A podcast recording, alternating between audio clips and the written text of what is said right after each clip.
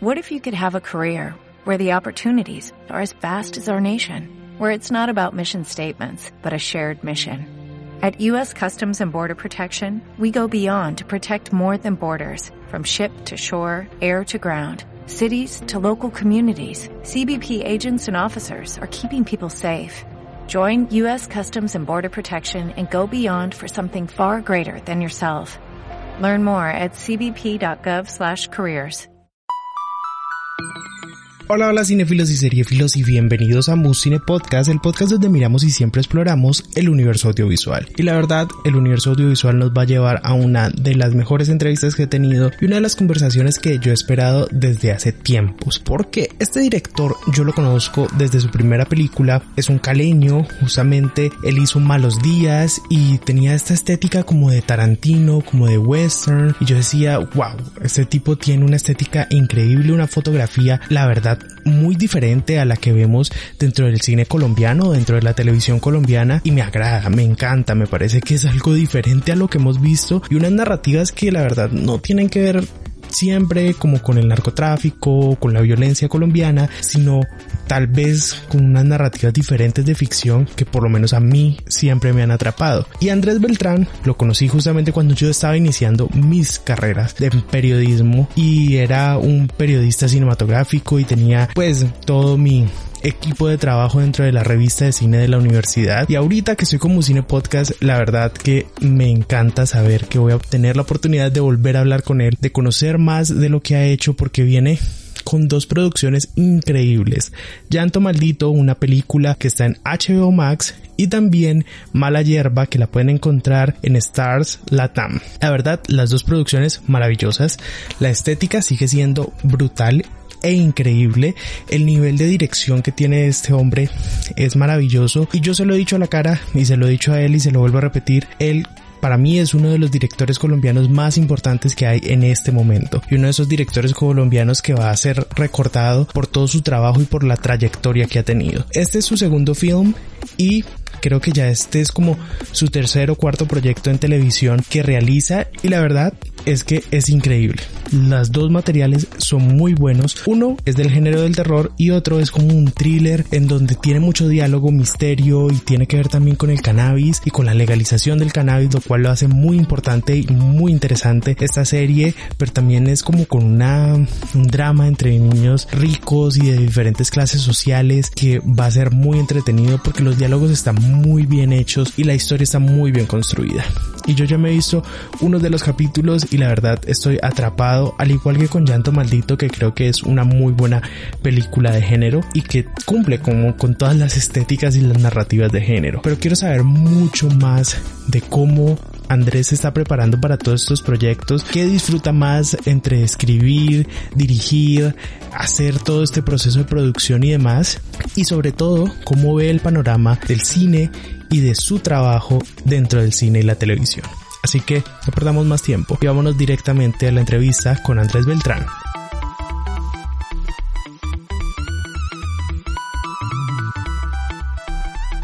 Bueno Andrés, pues obviamente es un placer y obviamente más porque creo que pues Malos Días fue tu primera película y además de eso pues yo también estaba como renuevo siendo periodista y toda la cosa.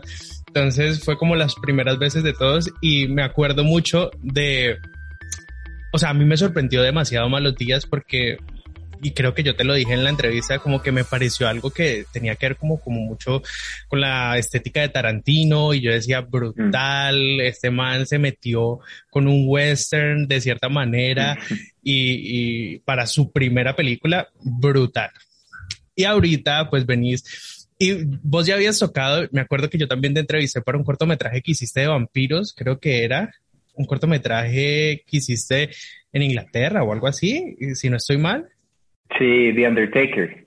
Exacto. Y me acuerdo de esa, yo me la vi también, brutal todo, muy genial y la estética genial y después llega Llanto Maldito y yo digo, ok, pues obviamente Andrés tenía el interés como por el género, por la cosa y quiero saber, ¿tenías el interés obviamente por el género del terror, por meterte por ese lado?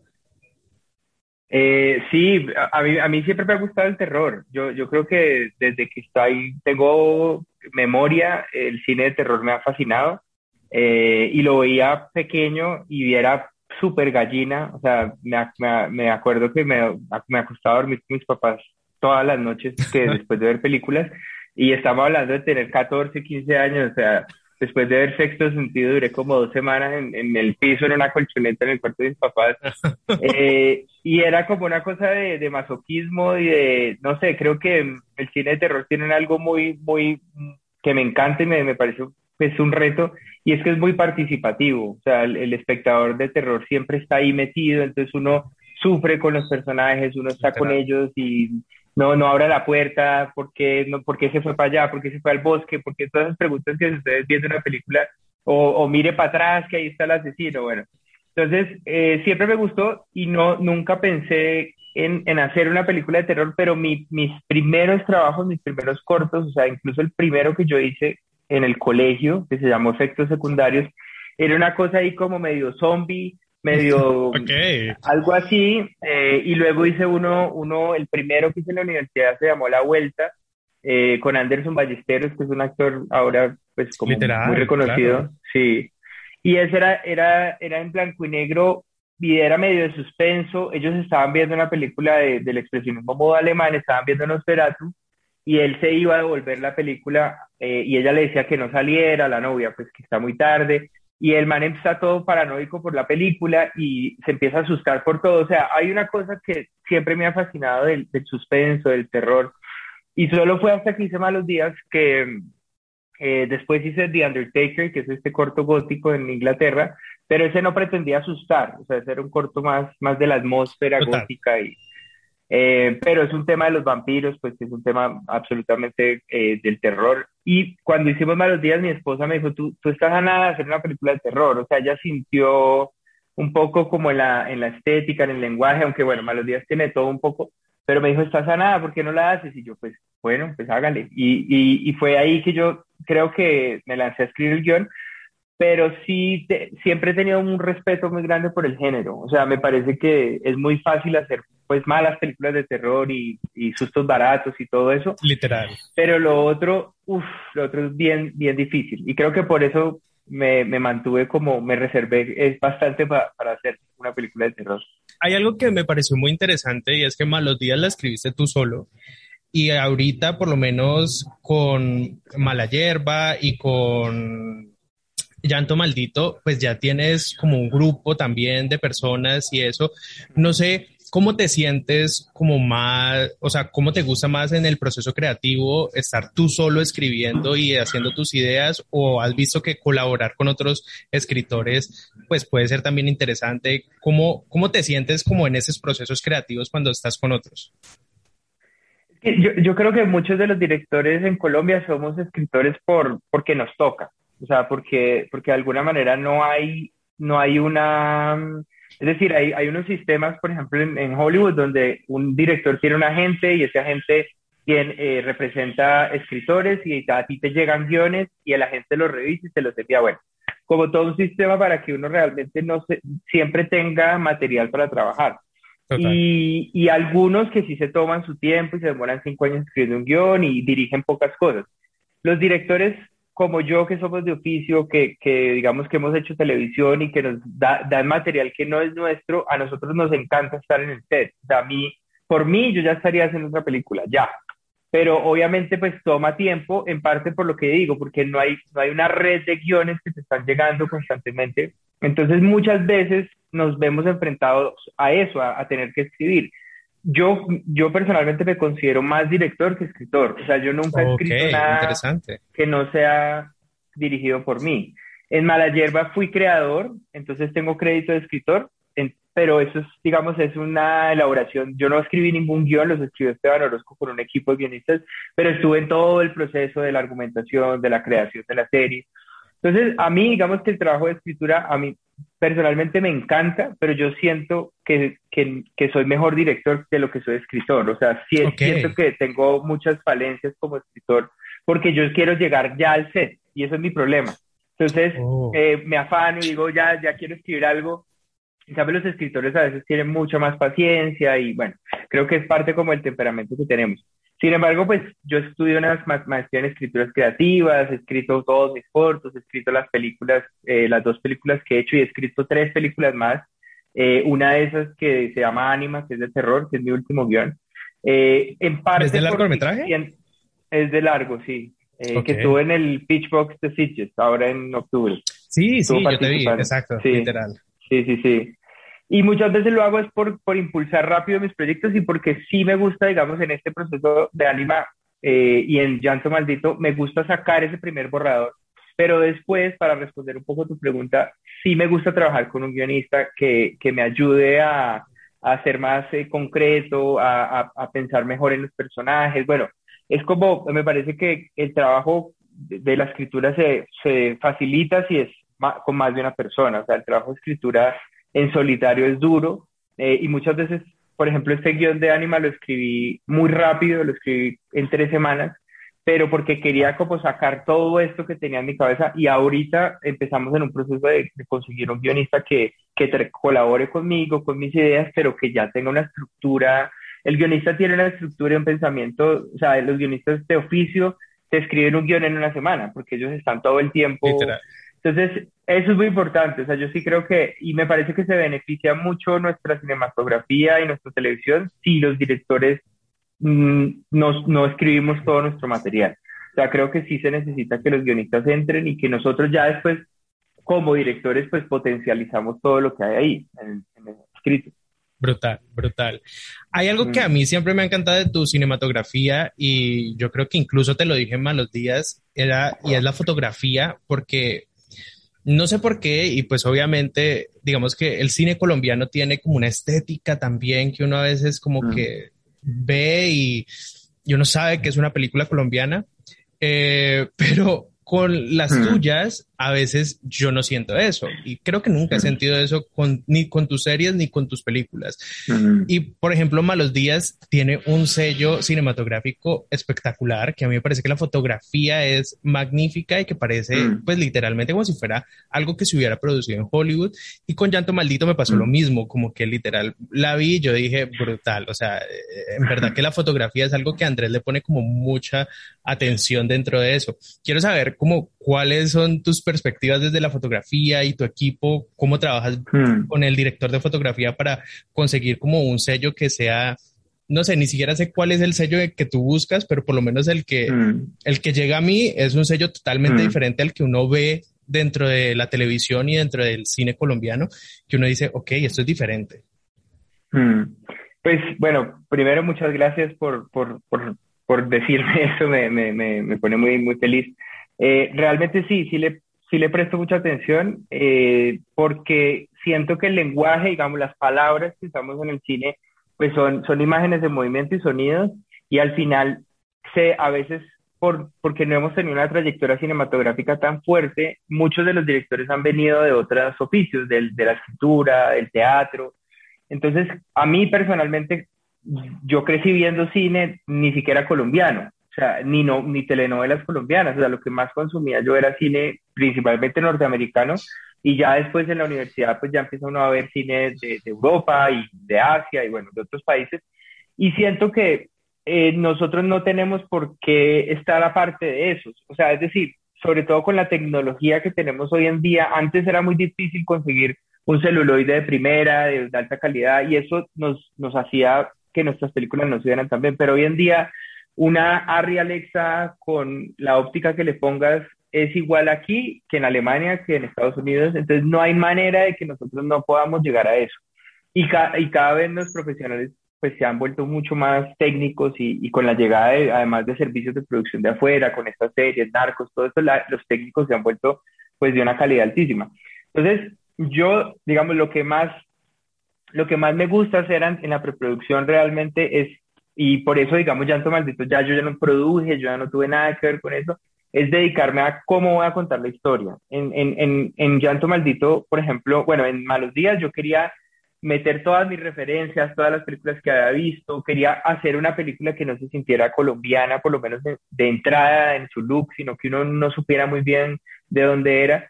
Y en Llanto Maldito yo lo que quería era, pues la ambición más grande que tenía era que se sintiera una película como como estas películas del nuevo horror, del new horror, que son películas que suceden en cualquier lugar del mundo, eh, que hay películas de Australia, en Estados Unidos, en Alemania, pero que uno siente que está viendo una película de una calidad altísima, entonces tú no te estás preguntando precisamente eso, no estás diciendo de dónde es esa película, sino que la estás viendo, y sobre todo porque el terror tiene, es muy arquetípico en muchas cosas, y a mí eso me gusta, o sea, yo el, arquetipo me parece que es importante, eh, y, tenemos ya una narrativa de tantos años como la cabaña en el bosque, la neblina, como este tipo de cosas que, que yo no quiero pelear con eso, quiero ah, utilizarlas a, a mi favor. Entonces, parte de las cosas que más hago es por mi relación con el DP.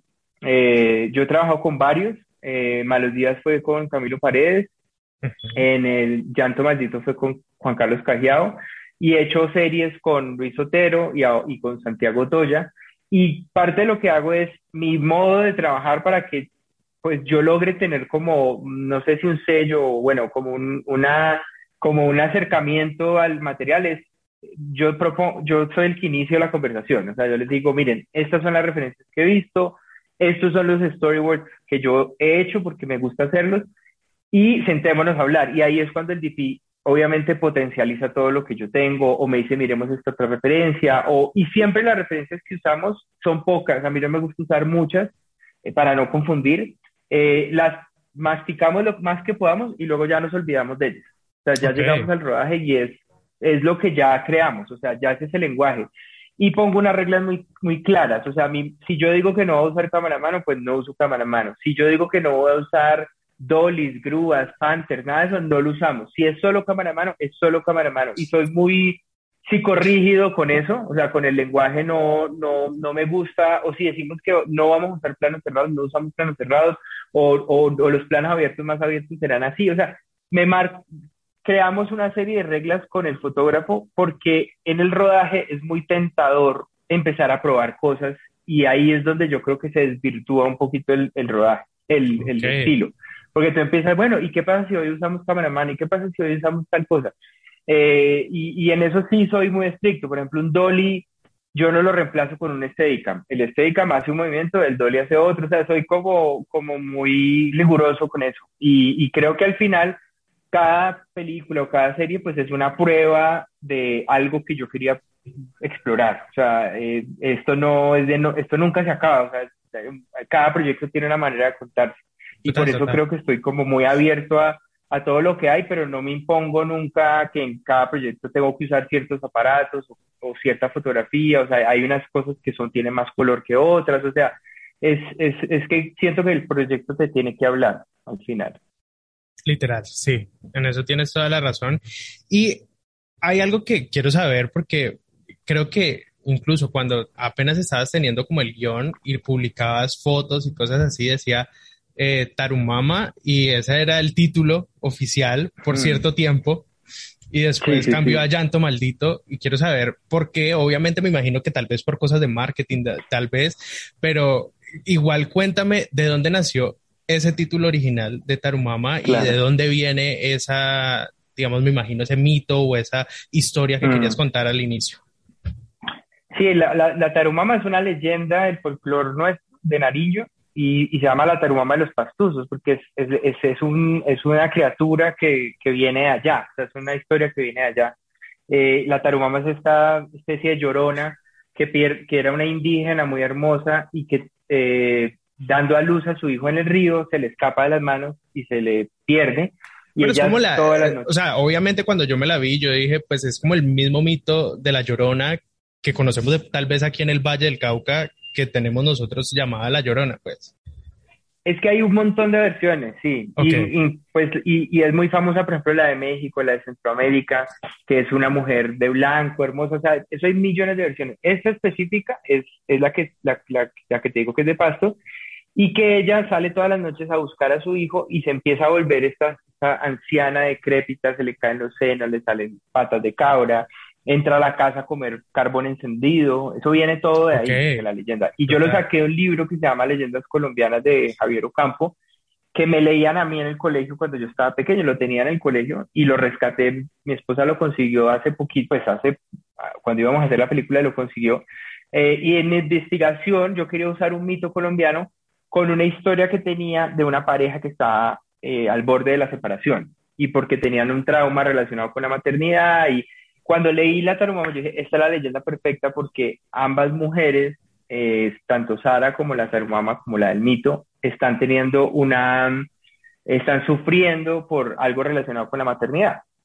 Y, y, lo más bacano también del género es, es volver los problemas reales metáforas sobrenaturales, que es lo que es al final más interesante del terror. Entonces todo encajó y cuando escribí el guion, pues el guion se llama Tarumama eh, y el, es un título que a mí me encanta, solo que eh, digamos que el, el público colombiano eh, le gusta el terror, pero le gusta identificar que es terror rápidamente. O sea, esto es una razón puramente de, de marketing comercial y los distribuidores pues fueron lo primero que dijeron. La gente quiere saber que va a entrar a ver una película de terror y por eso muchas veces uno ve que las películas en inglés o en el idioma original se llaman X cosa y acá se llama acá las terror en la cabaña. Literal, de unas cosas horribles con unos títulos que uno dice en serio. Ajá, ajá, eh, el espejismo macabro, maldito, todas esas palabras, maldito, terror, sangre. Y en eso yo digo, o sea, uno tiene que jugar a traer al público a la sala. O sea, una vez ya estás sentado en la sala, tú puedes eh, plantear lo que quieras y algunas personas podrán haber sentido que la película era lenta o que la película les, le hizo falta más sustos o lo que sea, pero ya entraron a la sala y, y en efecto el título pues no es, no es, un engaño porque en efecto hay, hay una maldición, hay un llanto, eh, pero sí tenía que ser un poquito más atractivo para el público colombiano. Tanto así que afuera se conoce como, la como Tarumama. O sea, en, en, cuando la estrenamos en, en el Festival de Manchester Greenfest, un festival de terror, se llamó Tarumama. Eh, y cuando han salido notas en, en periódicos, en, en, Variety, eso, como notas de, de, de, periódicos de afuera, se, se, conoce como Tarumama. Pero sí es un poco, además que el, el, el, tema pues del cine colombiano, tú sabes que es muy difícil y el público hay que seducirlo en Colombia mucho para que vaya a ver la película y nos fue muy bien, o sea, la película tuvo muy buena asistencia y, y está yéndole súper bien en HBO en estos momentos. En HBO Max quedó de primera eh, y pues en las películas y de las series quedó mil colmillos. Entonces, eh, yo, yo sí, yo estoy a favor de eso, estoy a favor de, de, hacerle las cosas fáciles al espectador y una vez pues ya los tienes ahí, pues ya tú les presentas tu propuesta, que, que es al final lo que tenemos que hacer. ¿Dónde consiguieron un lugar así en Colombia? Porque literalmente yo viendo ese bosque, yo dije, o sea, la neblina perfecta, los árboles mm. perfectos, o sea, ¿dónde lo consiguieron? Porque eh, es como el lugar perfecto para una película de terror y, y, o sea, no sé si lo consiguieron así el lugar o tuvieron que hacer otra cosa, pero si el lugar era así, brillante, o sea, literal que tenemos como las cosas perfectas aquí para poder hacer mil géneros y mil películas. Sí, esa, esa fue, la, fue de las cosas más difíciles de la preproducción, porque en general es una película sencilla en términos de pues, pocas locaciones, pocos actores. Eh, eso y el tema pues de la transformación de la criatura que tuvo mucho trabajo de parte Uy, sí, y te quiero hablar de eso después porque literalmente te tengo un comentario sobre eso, pero cuéntame el primero del lugar. Listo, listo. No, entonces yo fui muy terco y ahí sí tengo que decir que Dinamo y Natalia Echeverri y, y pues el Andrés Calderón, todo el, equipo de Dinamo me apoyó mucho porque lo primero que me dijeron fue, esta película hay que hacerla cerca de Bogotá porque no tenemos cómo llevar todo el mundo y, y, quedarnos allá. O sea, es una película que igual tiene un presupuesto eh, pues eh, ajustado. Y, y, empezamos a buscar en las zonas aledañas, el locacionista Julián Trujillo empezó a buscar, eh, Julián Torres, perdón, empezó a buscar como loco las casas y me mostraban la típica finca de colombiano, o sea, la típica finca o muy colonial o muy, bueno, cafetera no, porque acá no es tan cafetera, pero ¿cómo, cómo decirte? Como, como que no tenía como una limpieza visual que yo quería, como que las casas, o sea, si estuviéramos en, en un país nórdico, de pronto todas las casas son con esa limpieza visual y como, y, y yo quería algo así, algo que, que, que fuera como un lienzo en blanco y que nosotros, yo no quería como alejar al espectador porque la casa parecía el terror o porque la casa era vieja y fea, no, yo quería que la gente dijera, esto es una cabaña que puede suceder, puede existir en cualquier lugar del mundo y yo las he visto así en cualquier parte del mundo. Y en efecto, pues no la conseguíamos y, y entonces yo les dije, bueno, pues ¿por qué no la construimos? Y me dijeron, no, imposible. O sea, eso va a ser muy costoso. Y ahí fue cuando con, con Diana Trujillo, la, la, diseñadora de producción, encontramos unas casas prefabricadas que las arman en 15 días y las desarman. Y, y Dinamo logró hacer un negocio con ellos, la arma, porque además lo otro que pasó fue que encontramos el bosque. Ya dijimos, bueno, busquemos el bosque. Y empezamos a buscar el bosque y el, locaciones, el jefe de locaciones nos manda un bosque y cuando él estaba grabando con el celular el bosque, que es el de la película, se llenó de neblina todo de repente. Y yo dije, no, que, o sea, este espectacular. o sea. Entonces, ahí fue que, que encontramos el bosque, eh, tenía un terreno para construir la casa y pues todo se, se juntó y me, me, apoyaron, la construyeron y la casa a los 15 días de terminar el rodaje la desarmaron. Entonces, okay. la casa fue armada solo, y, solo para eso y obviamente como Diana, además Diana Trujillo, la diseñadora de producción, es, es arquitecta, entonces ella la personalizó, le hizo cambiar cosas. Eh, sí, o sea, yo creo que eso fue como un regalo de la vida porque, porque sí, yo sí quería tener ese, ese look. Eh, frío, por un lado, porque Sara está deprimida, entonces yo no quería hacer una historia pues en el trópico, ¿no? Como... Eh, como súper alegre el, clima, sino que sí quería sentir esa densidad. Y porque la Tarumama para mí es dueña de ese espacio, o sea, ese espacio le pertenece a ella y ella es parte de ese lugar. Entonces sí tenía que tener un halo misterioso, tenía que tener una cosa como medio, medio otoñal. de hecho, la paleta de color, o sea, de tu película es casi toda grisácea, o sea, tiene como todos esos colores opacos y demás que lo hacen, o sea, que le dan totalmente el look de una película de terror. Desde que uno inicia a verla, uno sabe como que, ok, esto, pues, o sea, esto no es una historia feliz, no vamos para nada, no es comedia tampoco, no es nada de eso. O sea, uno empieza con ese carro llegando allá y uno dice, mm, ok, eso es, aquí hay misterio, aquí hay algo. Entonces, es brutal, es brutal que hayan encontrado un lugar así porque yo decía, Dios, o sea, la neblina está genial, el bosque está brutal, ¿cómo hicieron para encontrar un lugar así de, de, magnífico para darle en el punto a, algo que sirve para el género demasiado? Fue todo un reto y por eso yo digo que pues como que el arquetipo a mí me gusta utilizar en, en, favor, en favor de la historia, porque uno podría haber pensado, no, esta historia hagámosla, no sé, en la playa y cambiemos el, como el arquetipo de la, de, de la cabaña en el bosque, que es esa narrativa que los gringos, bueno, los, en, en, las películas eh, anglos le dicen cabin in the woods, que es como una narrativa de la cabaña en el bosque. Total. Yo no quería pelear con eso. Y si, y si uno pelea con eso, pues hubiéramos inventado una cosa, pues una, una casita colonial, cafetera, lo que sea, pero en últimas para mí era importante entrarle al género desde algo que yo reconociera eh, del género, o sea, como que o sea, yo creo que transgredirlo es importante, pero yo voy con calma con eso. O sea, que quería como, como entrarle al género desde, de frente. Hablando de el maquillaje y esa, digamos, el monstruo al final que muestran y cómo esta mujer ya queda envejecida y totalmente, hay algo que me pareció brutal y es que por ejemplo, yo soy, o sea, yo amo también el género del terror, pero yo soy de los que siempre va en contra de que muestren el monstruo mm. y que lo muestren así que uno lo vea como que mm. Mm, Dios, o sea, me mata como toda la fantasía. Y me recuerdo la película de Guillermo de Toro que era como mamá y cuando mostraron el monstruo era tan, o sea, tan mal diseñado que yo decía, no, o sea, Dios, ¿qué es esto? Pero algo brutal que me pasó y quiero que me hables obviamente de cómo fue el proceso de maquillaje y de transformación de esto, fue que el monstruo literal se veía muy bien. Mm. O sea, el maquillaje se veía brutal. La persona, o sea, en verdad se veía una cosa feísima y terrorífica y, que se iba desvaneciendo ahí toda la cosa, pero se veía muy bien hecha. O sea, no se veía como como algo, como un monstruo ahí mal diseñado ni nada de eso y quiero que me mm. cuentes un poco de cómo fue ese proceso y la decisión de tomar esa decisión también de que, ok, voy a mostrar el monstruo y voy a ponerlo ahí en la cámara para que la gente mm. vea eso. Sí, ese, ese es uno de, las, de, las, de los retos del género y, y muchas veces las películas también se caen ahí, ¿no? Cuando te, te, te lo muestran en el minuto cero y ya no dejan nada a la imaginación. Y ese es un poquito como el efecto. Claro, porque digamos que el terror es casi siempre es como la sombra pasa, eh, suenan cosas y, y, eso es lo que uno lo tiene ahí. Y casi nunca le muestran a uno como el monstruo, entonces, pero uno solo sabe que pasó la sombra, pasó la cosa y uno ya, ok, ahí ya estoy tensionado.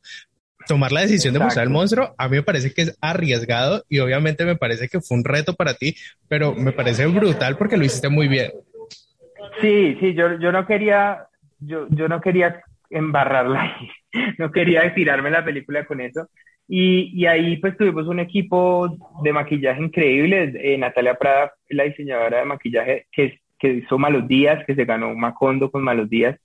Y ella trabaja eh, con, con, un especialista en, en, prosthetics y en efectos eh, de maquillaje que se llama Alex Rojas, con un equipo gigante. Eso fue, eso fue un proceso larguísimo. O sea, primero les hacen unas, les toman pues todas sus, sus impresiones con el, con el yeso, les sacan como las, los moldes y luego hacen pruebas y pruebas porque ahí, ahí hay un montón de cosas que ellos hicieron, o sea, por un lado los senos, que, ¿no? De la termama, eh, la cara de, de Sara y de la termama que es Carolina Ribón, em, la mano, la mano cuando cogen a, a, a, a Tomás. Entonces, en las horas de maquillaje, o sea, ahí estaba en la, pues el monstruo es Carolina Ribón, estuvo como, yo no me acuerdo si fueron como ocho horas, o sea, fue como una cosa como todo el día para rodar ese planito al final. Eh, y, y, realmente, pues parte de lo que hicimos es, también hay VFX, porque pues las piernas son, esas piernas no son pues las de ella, entonces se eliminan y se ponen otras.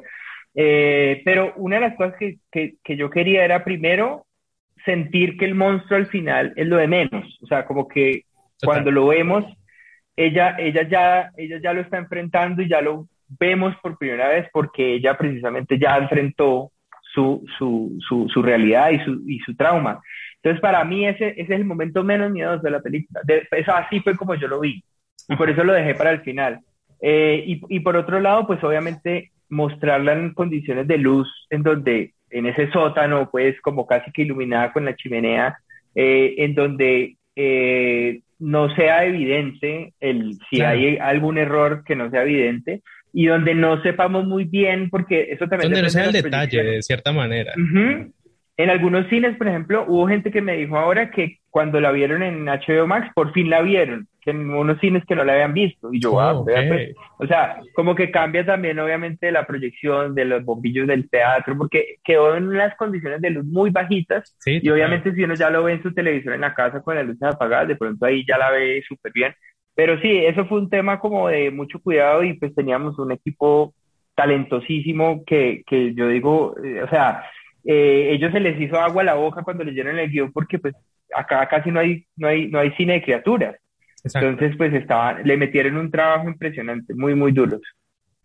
Quiero saber también cómo hiciste para decidir en este eh, elenco y quiero preguntarte porque pues tú ya has estado en varios proyectos televisivos y obviamente hacer televisión y cine es muy diferente en el sentido de que tal vez tú tienes un poco más de poder dentro del cine para escoger también a tu elenco mm. y demás. Y en la televisión a veces los productores ya han mm. escogido el elenco y tú tienes que llegar a dirigirlos.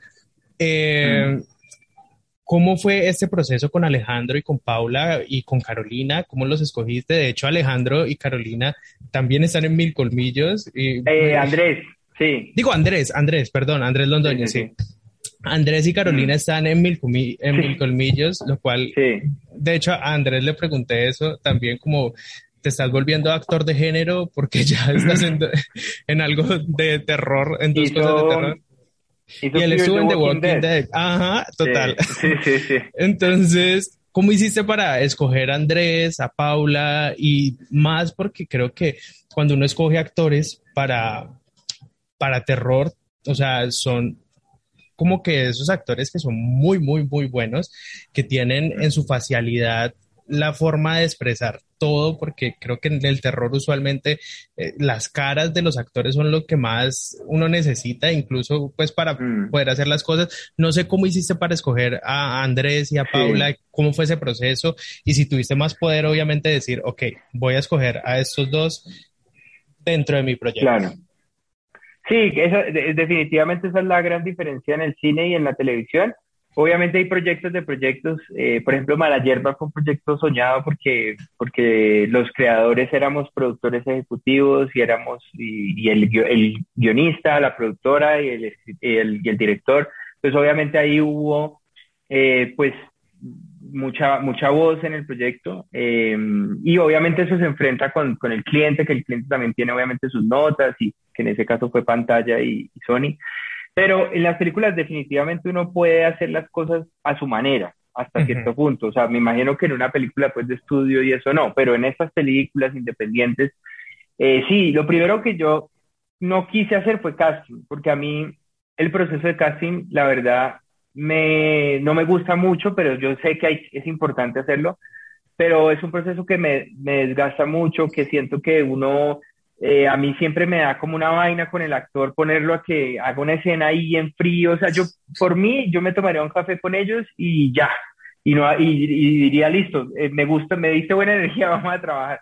Porque ese proceso de casting a mí no, no, no me gusta mucho por eso, porque es una cosa muy fría, muy, entonces, en, una película, cuando además tienes un elenco tan pequeño, pues fue muy fácil decir, eh, primero Paula, eh, yo había trabajado con ella en Distrito en la segunda temporada, la había visto en la primera temporada y casi que cuando escribí el guion la tuve en mente. O sea, fue una cosa que, que, que incluso creo que Natalia también me lo dijo, yo ya lo había pensado y yo dije, definitivamente después trabajé con ella y yo dije, Paula es la indicada, ella tiene esas capas, esa profundidad que sin, sin decir mucho, solo con una mirada uno ya como que te, te hace pensar ciertas cosas, te cuestiona. A mí ella me parece una actriz increíble y eso, eso fue muy fácil. Le mandamos el guion y le encantó y pues ya, eso fue todo.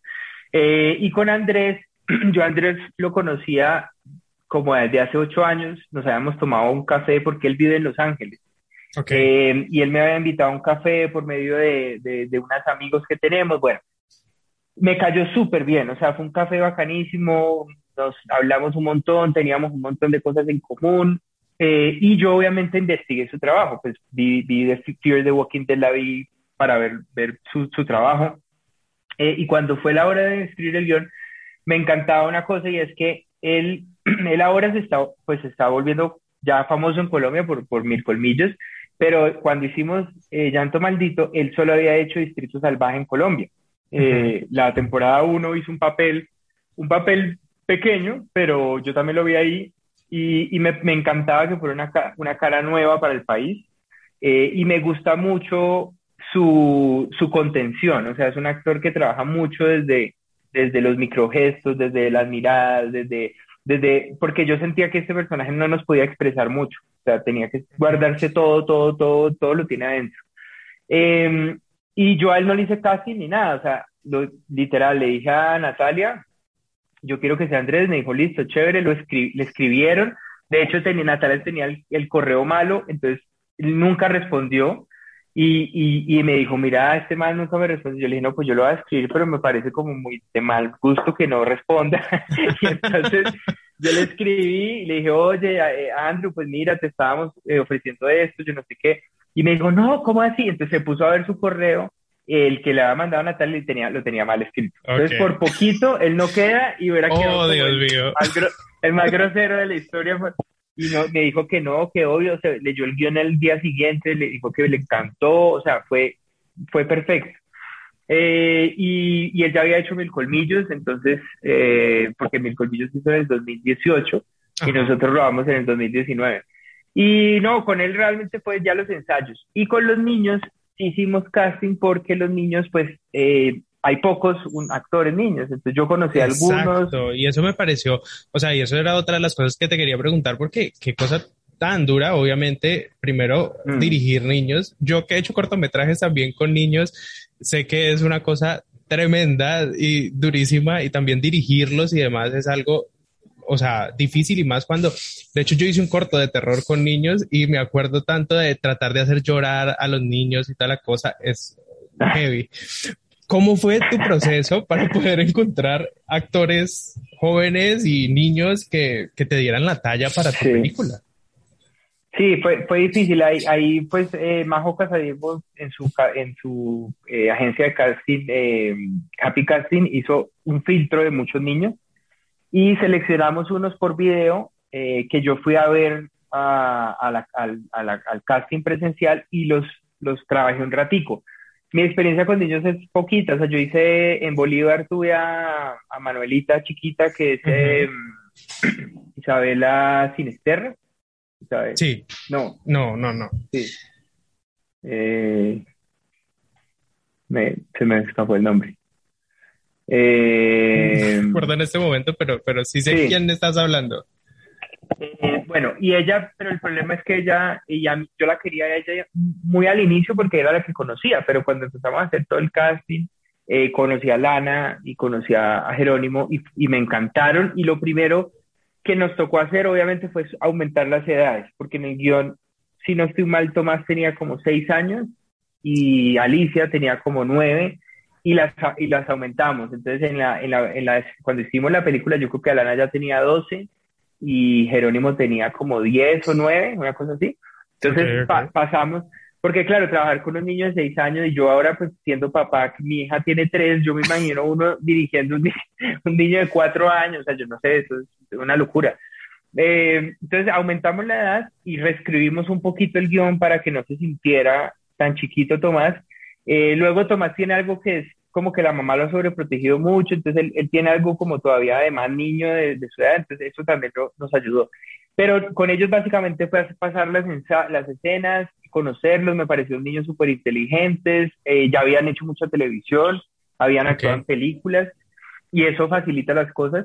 Y durante el rodaje eh, es difícil porque uno tiene que mantener ese niño que tiene uno adentro constantemente despierto y uno a veces en el rodaje no está muy estresado, bueno, bueno, yo no me estreso mucho, pero uno está como, como tan embalado, vamos a hacer esta escena, y tienes que bajarle la revolución y, tirarte en el piso y hacer de cuenta que por ahí pasó el monstruo y decir tal, y, y hacerle voces y cosas, porque el niño tiene que mantener fresca la escena, o sea, el niño no puede, el niño se cansa, además, pues todos nos cansamos, pero un niño no, no tiene por qué estar en un set, entonces, eh, y luego hay unas escenas muy fuertes también en la película y, tuvieron acompañamiento de, psicólogos, sus papás siempre estaban ahí. Bueno, ellos hicimos una relación súper bonita, ellos adoran, adoran la película, el equipo, tenemos una relación súper, súper chévere, pero sí es un reto. Eh, las horas de Total, porque por ejemplo, en especial, yo creo que la, la niña fue una de las que tuvo como una de las escenas también como más fuertes cuando ya la mamá de cierta forma, y no spoileando a nadie, pero se transforma. Eh, digamos que ella tiene una de las escenas más fuertes en esa, en esa como confrontación y que después es como una medio persecución y toda la cosa. Eh, digamos, cómo fue también trabajar, digamos, esa escena en especial como para tratar de que ella encontrara el personaje, encontrara ese miedo eh, y lograra pues como sacar todo eso que tú querías mostrar y que al final lo mostraste dentro de la película. Sí. Pues, o sea, la verdad, yo, yo trabajé con ellos como, como cuando uno trabaja con un actor, pues, grande, o sea, hicimos en ensayos, en los, en los ensayos encontramos un tono porque obviamente el, terror también tiene un tono, así como la comedia tiene un tono, eh, el drama tiene otro tono, entonces ahí encontramos un tono que nos gustó. Eh, y obviamente trabajando con Paula y con Andrés, ellos, ellos digamos que tuvieron mucha confianza con ellos dos, entonces se generó como una familia entre ellos durante el rodaje muy bonita. bueno. Eh, y, y realmente con Alana, yo no sé, Alana es una actriz increíble, o sea, ella eh, ella se mete en el, en el, como cualquier actor, se mete en el papel, en el presente y llega a, los lugares que tiene que llegar y uno, como cualquier actor, sencillamente afina aquí y acá, pero no, realmente yo no tuve que hacer nada extraordinario, o sea, lo, el reto grande era que ellos no podían rodar más de cuatro o cinco horas al día y que no podían rodar de noche. Y la película es como en un 70% de noche. Entonces, todo lo que es con ellos dentro de la casa, ellos nunca salen a... Me tocó ambientarlo para poder que se viera. ¡Wow! Genial. pusimos, o sea, el DP puso cortinas y puso cosas y, y todo eso era de día. Y hay una escena donde Alana, eh, el personaje de Alana, que es Alicia, está afuera, debajo del porche, y llega el papá. Eso es falseado. O sea, el plano de ella es de día y el plano de Andrés fue de noche que es el de Andrés y se ve todo el... y no actuaron juntos, o sea, no, actuaron ahí en la misma escena juntos. Entonces es, eh, es, tiene obviamente esos retos y, y, que, y que obviamente uno no los quiere herir emocionalmente, pues que yo no tampoco les iba a decir, nunca usé nada como de, de personal, ni, ni imagínense que, que, se murió tu mamá, ni esas cosas, porque a mí, o sea, me parece muy complicado, con, hay mucha responsabilidad y pues con un niño, definitivamente. Total, me, haces tener memorias de mi propio rodaje. Y, de tu rodaje. Literal. Y, lo que yo le decía a la niñita para lograr que sacara el personaje. Pero bueno, no discutiremos de eso acá. Eh, Andrés, eh, yo también te quería preguntar y te voy a poner obviamente un poco en el paredón con esta pregunta y es, de todos los actores con los que has trabajado, ¿cuál ha sido como ese actor colombiano o esa actriz colombiana que te ha sorprendido más en tus proyectos que has dicho como, wow, o sea, el performance que dio fue increíble, o sea, creo que me sorprendió a nivel, pues, de todo, actoral, de, de cómo va a quedar esto en mi película o en mi serie o lo que sea. ¿Hay alguno que, que recuerdes o que puedas decir así? Sin que te metas en problemas con el resto de actores que son amigos tuyos. no, pues todos, Yo siempre tengo, termino con una relación muy bonita con todos los actores. Lo, lo, voy, a, lo voy a resolver fácil para, para no herir susceptibilidades, pero en los, precisamente en estos, o sea, voy a escoger los dos proyectos que están en este momento al aire, eh, que son Llanto Maldito y Mala Hierba. Eh, y, tengo que reconocer dos cosas, digamos, dos aspectos increíbles. Por uno, el de Paula, que yo digo que es, que es una actriz con una profundidad eh, que, sin, sin, hacer mucho, o sea, sin, aparentemente, ¿no? Eh, te transmite un montón. Y yo no sé cómo lo hace, pero me parece que es, es una actriz, pues, de las, de las mejores del país. Y, y ahorita trabajando en Mala Yerba con María Elisa Camargo, fue una una experiencia muy bonita porque parte, de, digamos, del proceso de trabajo con ella, y esto es transparente, esto lo hemos hablado y ella lo, pues, lo hemos hablado abiertamente, fue tratar de encontrar un tipo de actuación distinta a la que ella venía haciendo en, en, en las novelas y en las series que estaba haciendo, porque de alguna manera lo que yo quería con, con Malayer era era un, un, tono, digamos, muy contenido, muy, muy de serie premium del mundo, en donde obviamente el melodrama nuestro colombiano siempre, y latino, eh, tiende a ser muy grande y muy, ¿no? Como acá, como desgarrador. Y, y lo que hicimos con ella, en parte, fue ese proceso, lo mismo con, con Carolina Gaitán, eh, en donde lo que hice fue quitar como un montón de cosas y ellas se entregaron así con los ojos cerrados. Carolina Gaitán se ve transformadísima en mala hierba. Quitamos un montón de cosas, de, de, por ejemplo, las manos, no, no, no, no, uno expresa mucho así con las manos, entonces no, no, déjalas quietas, trabaja acá. Entonces terminan trabajando con, con la mirada, con los ojos, con una micro, micro gesto, con una pausa, y se, se utilizan un montón de herramientas que han tenido siempre ahí, pero que obviamente los formatos no se lo han pedido. Y eso fue un reto para, para ellas dos grandísimo, pero al final creo que, pues yo creo que quedaron muy contentas con lo que logramos porque descubrieron cosas de ellas que no habían trabajado antes. Entonces, digamos, para no decir que quién es mejor o peor ni nada de eso, porque voy a hablar de esos dos casos, digamos, esos, dos casos que, que viví. Te sorprendieron más.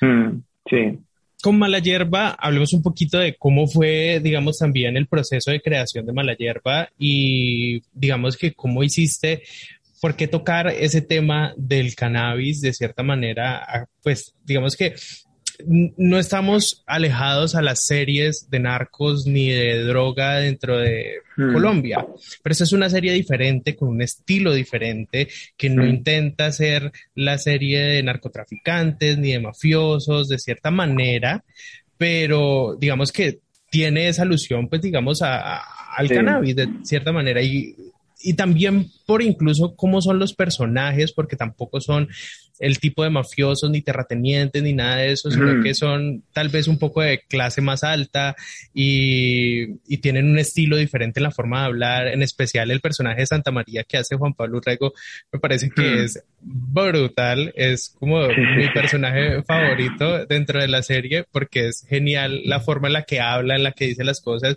y, y me pareció muy genial cómo hiciste para encontrar la idea, de dónde salió eso de, ok, pensemos en una historia que tenga cannabis, pero que lo vamos a hacer a través como de una industria, de que vamos a montar y tal la cosa. ¿Cómo salió eso?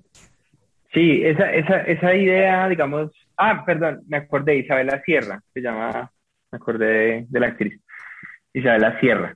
Em, esa idea de, de, de mala hierba, eh, que en el, el, título, digamos, de trabajo fue canábica, eh, también me acuerdo, porque de hecho también me acuerdo de esa. Yo había visto fotos y yo era, era canábica antes. Canábica, sí, sí, sí, Pero Mala Hierba también quedó muy bien, o sea, es un muy buen título. sí, sí, sí, es chévere, es bacano.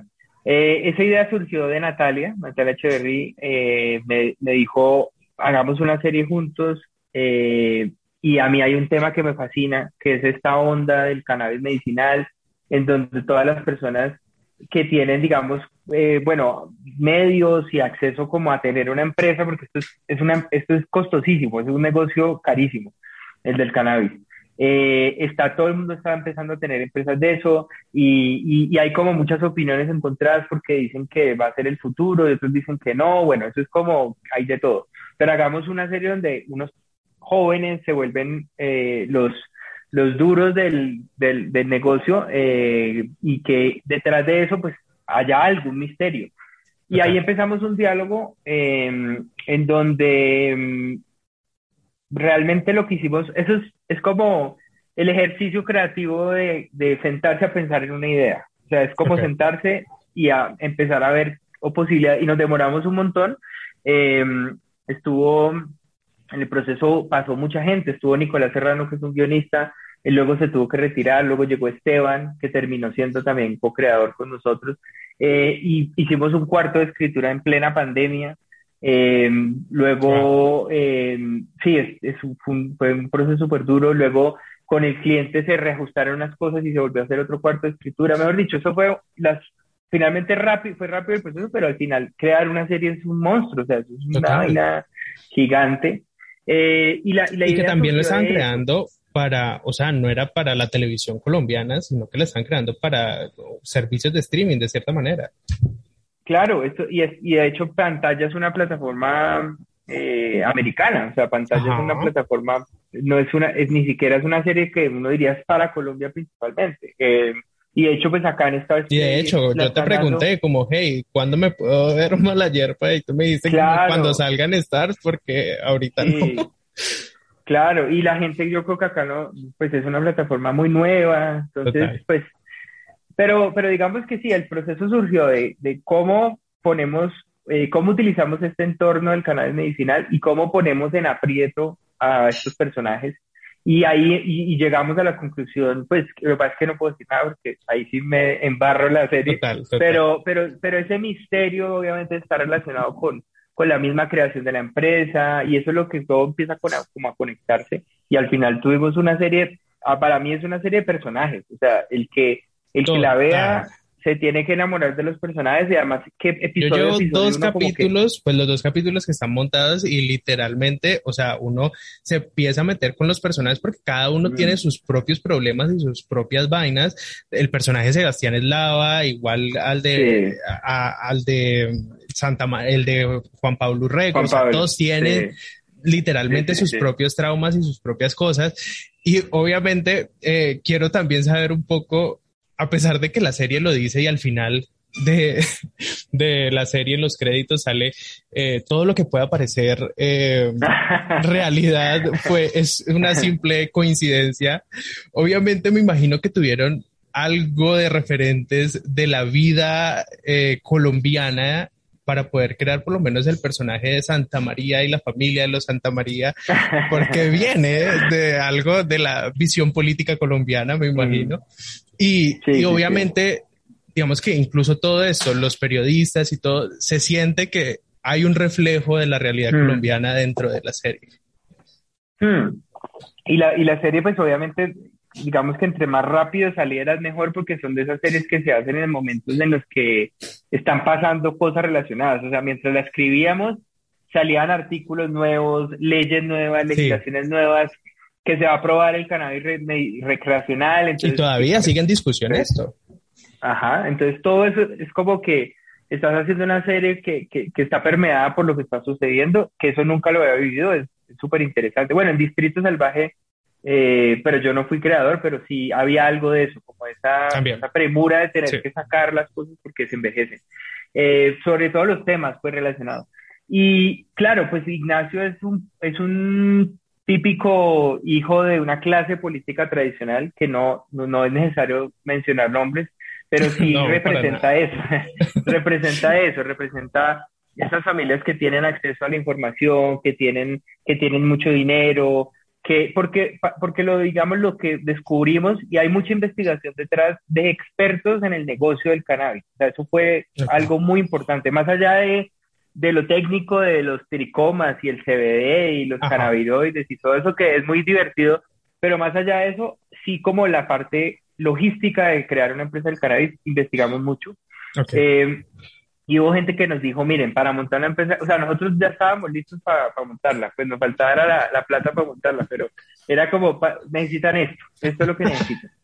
Y, y visitamos muchas empresas de cannabis, de hecho, donde rodamos, eh, la, la, la, serie, el, cultivo, es, es, un cultivo real, es un cultivo que existe. Eh, visitamos muchas empresas, tuvimos mucha asesoría, porque obviamente la serie no se podía volver solo de eso porque se vuelve muy, pues muy técnica, muy aburridora, pero sí era importante entender cómo funciona. Y es un, es un, es un negocio que es absolutamente eh, lleno de, de, de, de, reglamentaciones, de leyes, de porque es que eh, pues la, la, el cannabis fue una droga perseguida por muchos años, entonces pues no a cualquier persona le van a dejar montar un cultivo. O sea, es, obviamente estos cultivos tienen más CBD que no tienen THC, que es el componente pues que, que droga.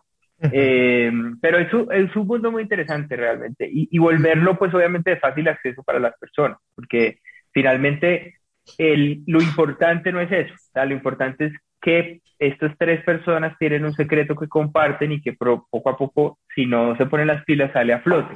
Eh, y ahí es donde... Pues, Total, y ese es el misterio que en los dos, por lo menos en estos dos episodios que hay, pues siempre como que hay ese flashback que uno dice como qué pasó aquí, o sea, ellos todavía no sabemos qué ha pasado y ese es el misterio gigante y uno literal está reconectado por saber qué pasó y por qué todavía ellos están metidos como en ese negocio y se quieren meter en ese negocio después de lo que pasó, lo cual me parece como bacanísimo por dejar esa semilla que uno le queda ahí eh, durante todos los capítulos y por eso uno está conectado como viéndosela a ver qué pasa. Te quiero, yo anoté dos frases que me parecieron brutales del segundo episodio. Hay algo que a mí me parece genial de cuando uno hace cine o cuando hace televisión y es tratar de generar como frases en los guiones que sean tan icónicas que se sigan repitiendo. O sea, así como pues todo el mundo dice como, como eh, la vida es una caja de chocolates y toda la cosa, como el Forrest Gump y tal la cosa.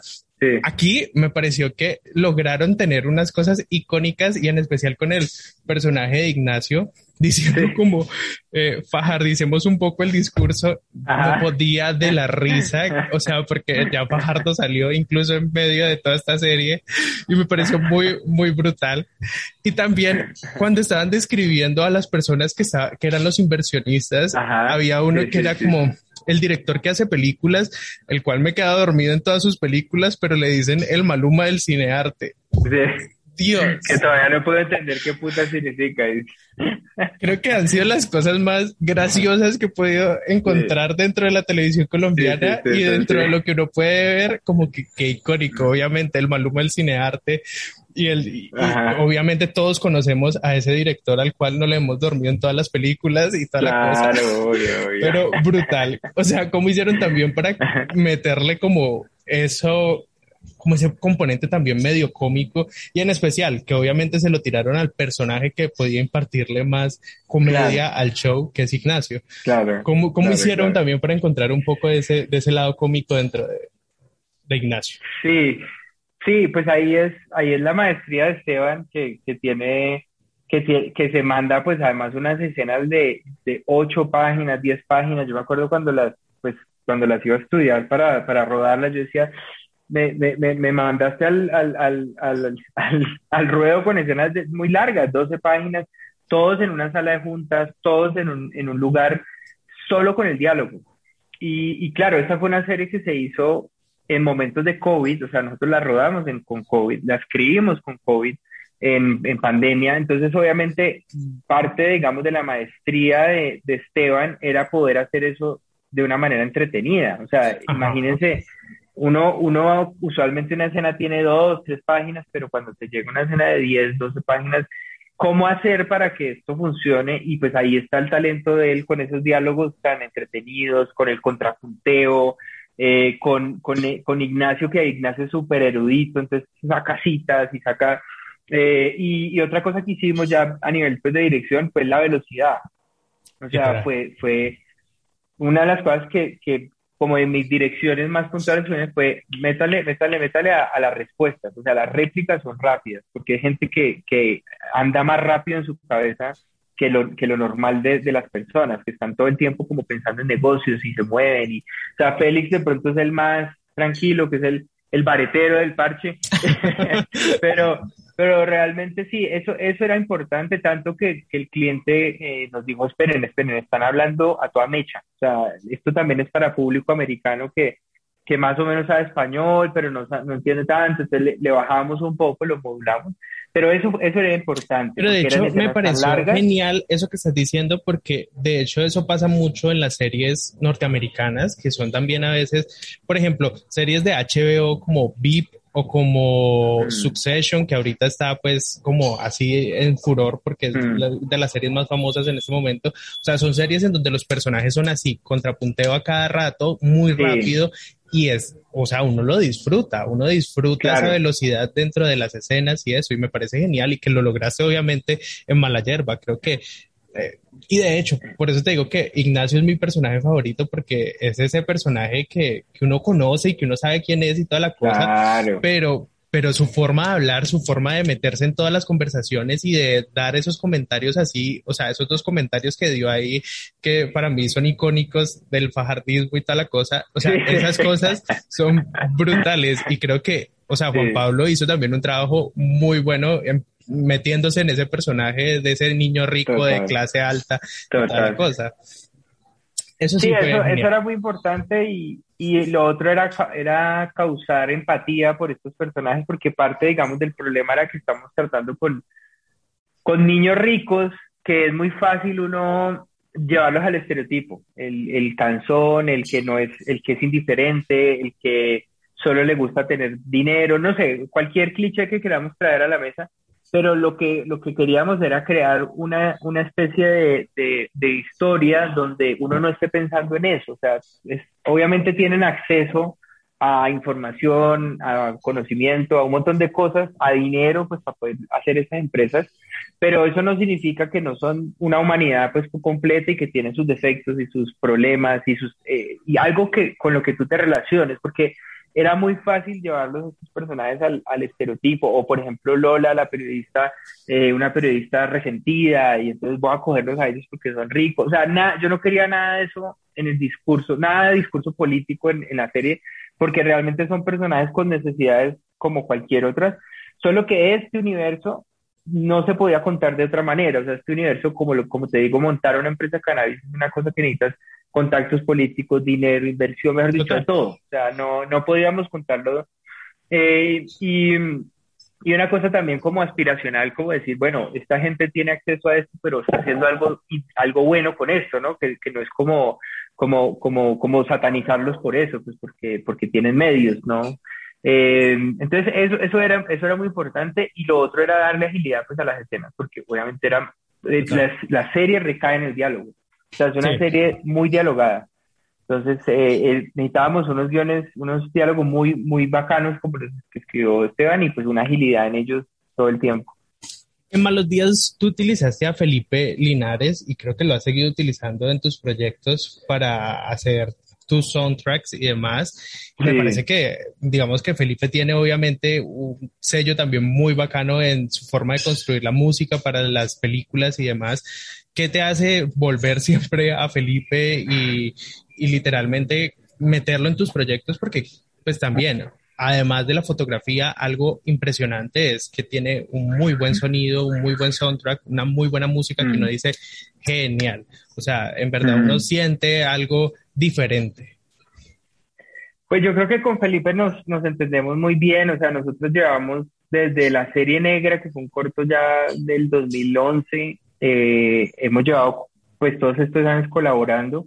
Y yo creo que el, el, el cine y la televisión al final pues se vuelve una cosa muy de familia, de equipo, o sea, uno ve que los, los directores siempre terminan, eh, yo, yo, mi, mi, interpretación de esto es que obviamente es tan difícil hacer cosas que uno se quiere rodear de gente que, que, que te apoye, que te quiera, que te, que, que, que, esté ahí. Entonces creo que eso hace que, que, lo que, que los equipos sean muy sólidos. O sea, una vez encuentras a alguien que te gusta lo que hace y que con el cual te entiendes y tienes química, pues yo creo que uno quiere seguir trabajando con él.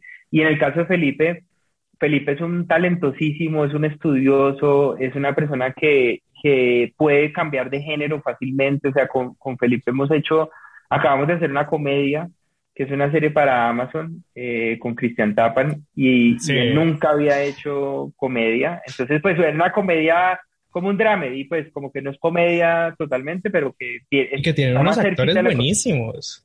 Sí, Sí, un elenco bacanísimo. Y con él, y veníamos de hacer terror, o sea, creo que es, es una persona muy versátil es, y además es un músico de formación.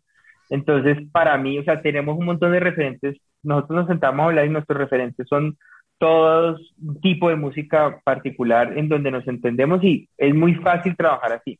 Sea, básicamente yo cuando empiezo un proyecto con él, él se lee el guion, lo discutimos y él me empieza a mandar cosas, yo le mando cosas y al final dejamos de hablar y un día me llama al estudio y me muestra y yo digo, esto está en la chimba, esto está increíble. Eh, por aquí de pronto tal cosa, por acá tal otra, pero es, ese es el nivel de entendimiento que uno, que uno adquiere con, con, su equipo, pues que, que, que, no hay que hablar mucho, o sea, que ya, ya, ya saben también cuál es el gusto de uno, entonces te quieren dar gusto, te quieren, te quieren complacer, es, es, eso es lo más bacano de, de este oficio también, que es, es un trabajo absolutamente en equipo. Andrés, ¿qué de últimas películas o series que hayas visto hace poco eh, te han cautivado, te han parecido geniales que puedas decir? Pues ahorita vimos con mi esposa Midnight Mass de Mike Flanagan. Total, la de Netflix. Brutal, sí. Que él había hecho The Hunting of Hill House. Sí. Eh, y esta es otra, otra serie de, de género de terror, pero es otra cosa no, no es una serie casi que ni asusta, pues no, no, no, no pretende. No, es más como en el pueblo, concentrada en esa psicología del pueblo y de todos los personajes que hay ahí. Bacanísima. Y después tiene un giro súper chévere y tiene pues este sello de él como con melodrama, como un poco como, como con las cuestiones grandes del, del universo de la muerte, de Dios, como los grandes temas, eh, que los usa de manera eh, como muy poética.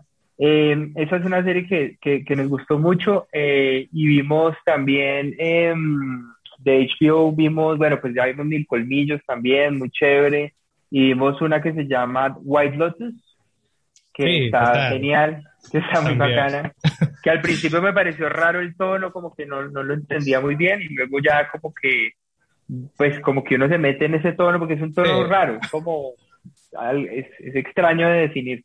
Eh, estuvo, estuvo increíble. Eh, y de películas, así que haya visto últimamente.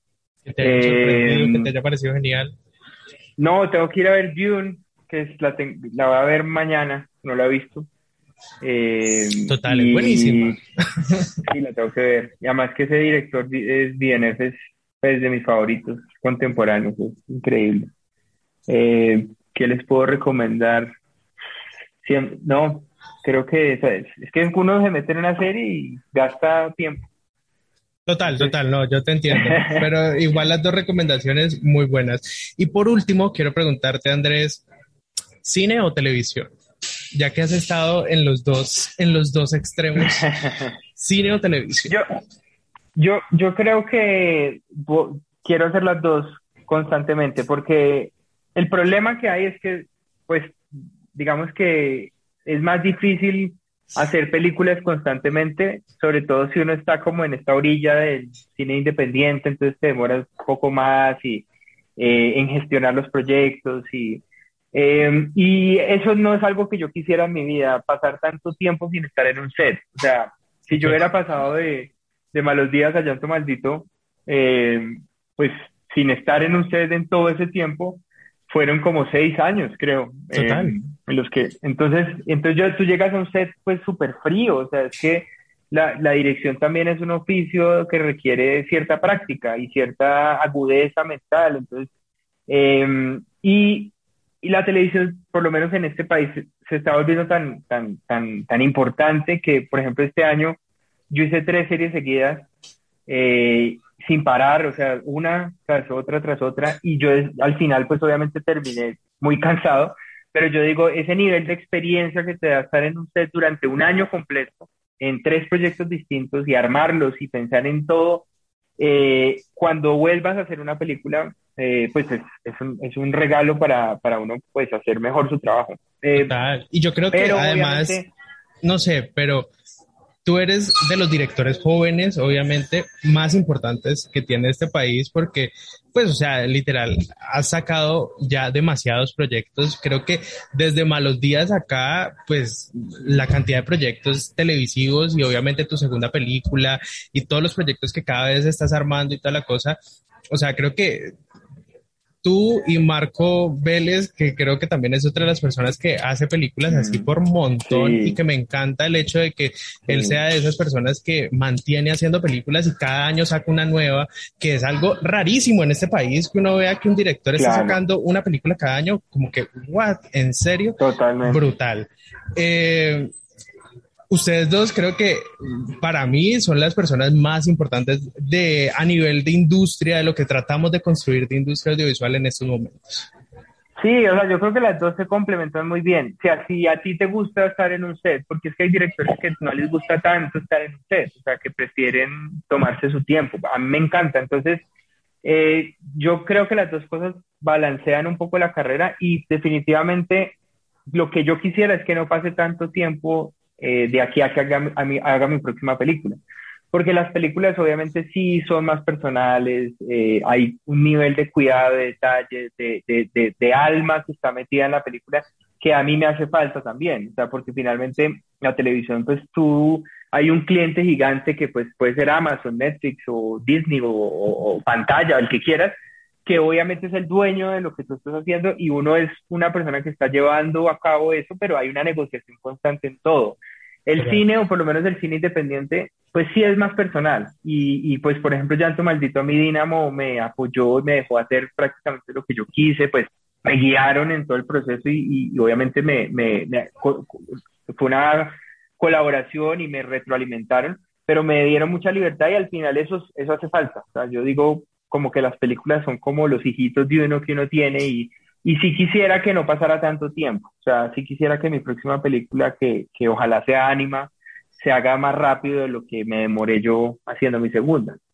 Genial, Andrés. Y mil gracias por estar aquí en Musine Podcast, por conversar conmigo y la verdad, obviamente que me parece genial volver a hablar con vos desde que te conocí con tu primera película y a todo esto que ya has realizado que me parece impresionante y obviamente supremamente eh, pues emocionado de todos tus proyectos y que tengas muchos éxitos con todo lo que viene. Muchas gracias, Mateo. Muchas gracias por, por estar ahí apoyando y y estar pendiente de todo lo que, lo que vamos sacando. Muchas, muchas gracias.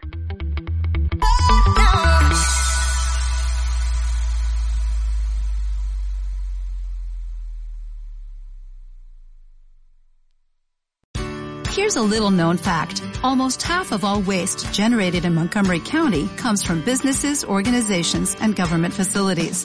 Reducing the amount of waste in your workplace will have a positive impact on our environment. It can also save you money on your disposal costs. Reducing waste and recycling at your business is easy to do and is the law in Montgomery County. Make it your business to recycle right. Learn more at montgomerycountymd.gov slash recycle right or call 311.